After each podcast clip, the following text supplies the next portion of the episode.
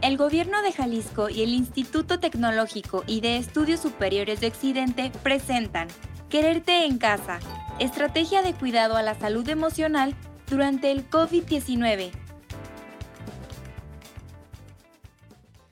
Capítulo 12. ¿Cómo puedo entender lo que me dice mi cuerpo para cuidarlo mejor?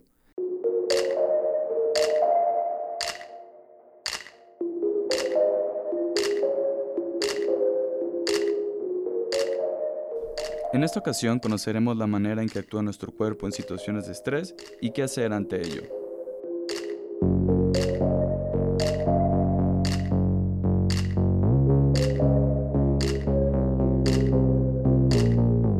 Bienvenidos a Quererte en Casa.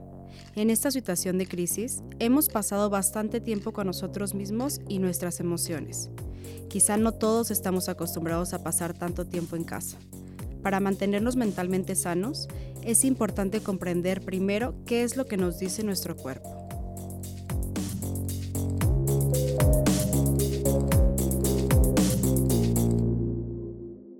Según la Organización Mundial de la Salud, las situaciones de emergencia causan malestar a la mayoría de las personas, que se manifiestan, por ejemplo, en la forma de ansiedad y tristeza, desesperación, trastornos del sueño, cansancio, irritabilidad, ira o dolor.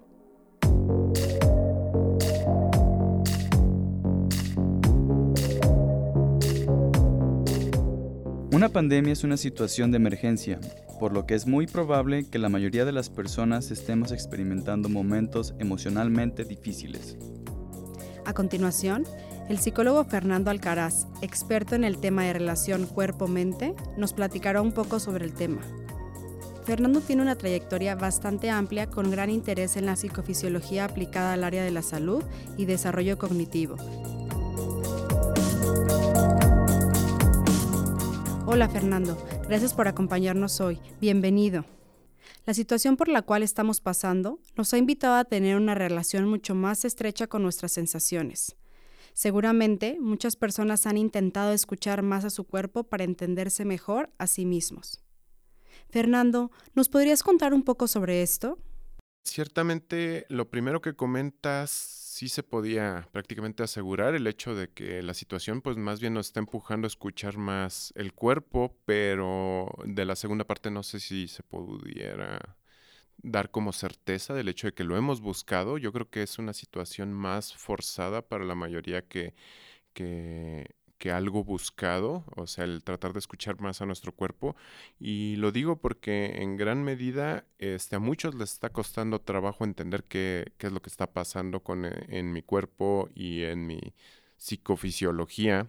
Este, con todos estos cambios que se están dando.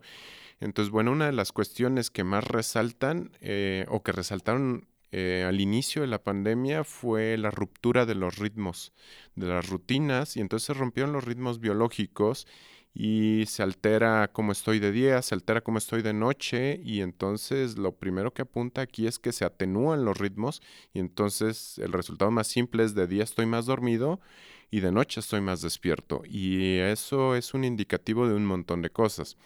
Pero en el aspecto o, o en la forma en cómo lo comentas, vale la pena resaltar esta cuestión de que más bien entonces toca escucharlos.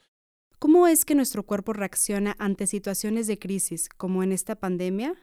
Bueno, hay una forma desarrollada filogenéticamente, es decir, como especie, ante las crisis y bueno, todos tenemos aprendizajes ontogenéticos o en otras palabras los que fuimos aprendiendo a lo largo de nuestra vida para responder a estas crisis. Entonces, lo que desarrollamos como especie pues es un mecanismo de, de alerta, de respuesta rápida, de respuesta muy primitiva en donde se activan sistemas básicos de nuestro organismo y entonces el que toma el control es el neandertal que todos llevamos dentro y no tanto el humano. Ahora, ya dependiendo de cómo te desarrollaste, familia, educación, este medio ambiente y demás, este, con educación no me refiero exactamente a educación académica, sino a educación básica, eh, que sería más bien cultural. Este, va a depender la forma en cómo tú respondes o cómo permites que el humano tome el control en lugar del neandertal o cómo permites que el neandertal tome el control en lugar del humano. Bueno, aclaro lo de neandertal es más una metáfora, pero más bien me refiero como al humano primitivo, ¿no? Entonces, eh, en la medida en la que realmente tienes una respuesta adecuada a la situación, este, la respuesta a estrés en una crisis disminuye. Pero si la situación tiene que ver con elementos más de interacción social, de resolver un problema, una negociación, pues tal vez el, humano sería el que tendría más recursos para llegar a esto. O si la situación tiene que ver con resolver un examen o programar nuestros gastos de aquí a que, a que se estabilice eh, todo este caos que se ha estado viniendo, pues creo que tiene más nociones de economía el humano. Entonces, tiene que ver con aprovechar todos estos recursos este, que tenemos, tanto cognitivos, fisiológicos y emocionales, y entender en este, eh, aprovechando esta última palabra, que las emociones no son ni buenas ni malas eh, y, más bien verlas como herramientas. Entonces, una emoción básicamente nos va a permitir desplegar una serie de conductas o respuestas e inhibir otras. Entonces, no nos comportamos de la misma manera cuando estamos contentos, cuando estamos enojados, cuando estamos cachondos, etc. Entonces, este es Parte de la regulación emocional es darle cabida a esas emociones cuando realmente se requieren. Entonces, la flexibilidad mental este, o cognitiva tiene que ver en parte con cómo respondo a estas situaciones de frustración. Entonces, si te fijas, se vincula con esta regulación emocional y también tiene que ver con mi creatividad. ¿Qué, qué tanto logro encontrar nuevas soluciones con elementos que antes no estaban o soluciones que no existían con los elementos que siempre han estado, ¿no? ¿Qué tan grave puede ser si no aprendemos a poner atención a lo que sentimos? Pues es tan grave como, por ejemplo, cuando tenemos un, un pie diabético, que la persona no se da cuenta de una herida hasta que se está infectando y hasta que ya no hay para atrás más que cortar el pie, ¿no? Entonces, o sea, grave puede ser grave al extremo de, de muerte. Típicamente no es así, pero sí es bastante grave. ¿De qué manera se manifiesta la ansiedad en el cuerpo? Eh, de muchas maneras, pero hay indicadores muy básicos. Uno es el sueño, este, un deterioro en la calidad del sueño, que no sea, eh, que no descanses, que te cueste trabajo eh, quedarte dormido, que el sueño sea inestable o que te despiertes mucho antes de lo que tenías planeado, ya son indicadores.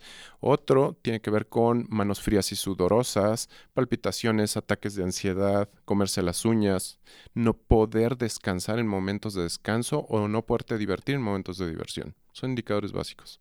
¿Qué recomendaciones puedes darnos a todos para lograr entender nuestro cuerpo? Ok, en eso nos remite a una de las primeras cosas que dije y es una entender que el ejercicio no es un lujo, este es una necesidad, una necesidad básica como comer, como dormir, este, como tomar agua y entonces también dormir es una necesidad y también convivir y disfrutar de los otros es una necesidad este, eso, eso significa que si caes en un exceso de trabajo o en un exceso incluso de diversión o en un exceso, este, rompes con esa armonía. O sea, el problema está en los excesos y otro problema está en desestimar el valor de todas estas cuestiones como el ejercicio, el descanso, eh, la alimentación, etc. ¿Qué actividades recomiendas en casa para evitar estrés?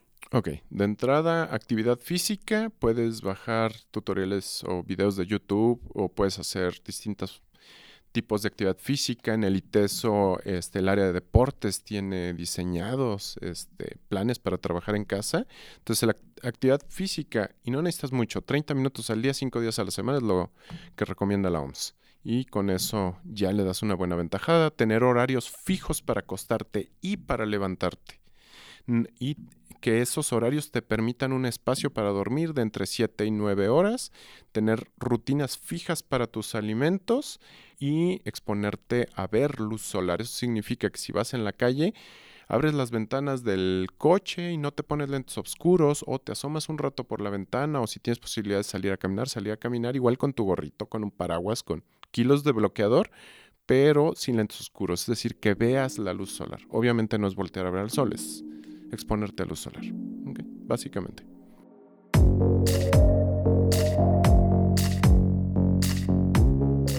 Fernando, Te agradecemos el tiempo compartido.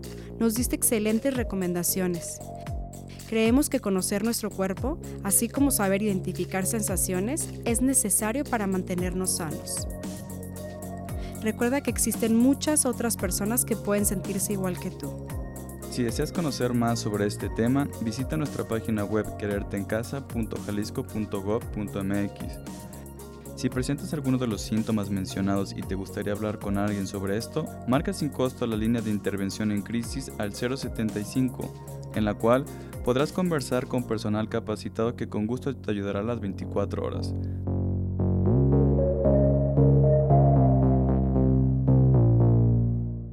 Recuerda, cuando te cuidas, nos cuidas a todos.